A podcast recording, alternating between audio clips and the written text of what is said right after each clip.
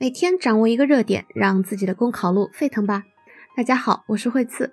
今天我们分享的热点是：一把手绝不能做一把手。一把手在一个地方、部门和单位是关键人物，赋予并让一把手拥有相应的权利和权威，理所当然，无可厚非。这是由一把手所处的地位和作用所决定的，也是一把手身上权力责任统一的一种必要。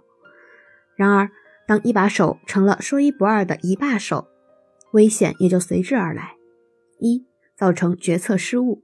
一把手擅权专断，用个人观点代替集思广益，就破坏了决策的民主性，难以保证做出正确决策。二、引发违纪违法问题。领导干部独断专行惯了，势必会产生唯我独尊的心理，加上无人敢提反对意见，极易轻视组织纪律。法律法规。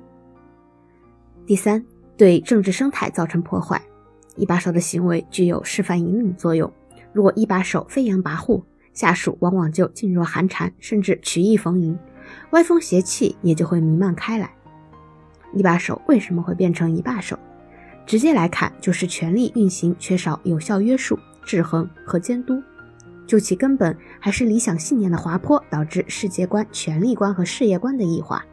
因此，为了有效避免一把手成为一把手，首先是加强理想信念教育，强化政治意识、责任意识，做到对党和人民无限忠诚；其次，加强法治建设，对权力滥用的现象予以严惩，严肃查处各级领导干部的违法违纪问题，做到有法必依、执法必严；再次，坚持用制度管权、管人、管事，把各类好的政策制度落到实处。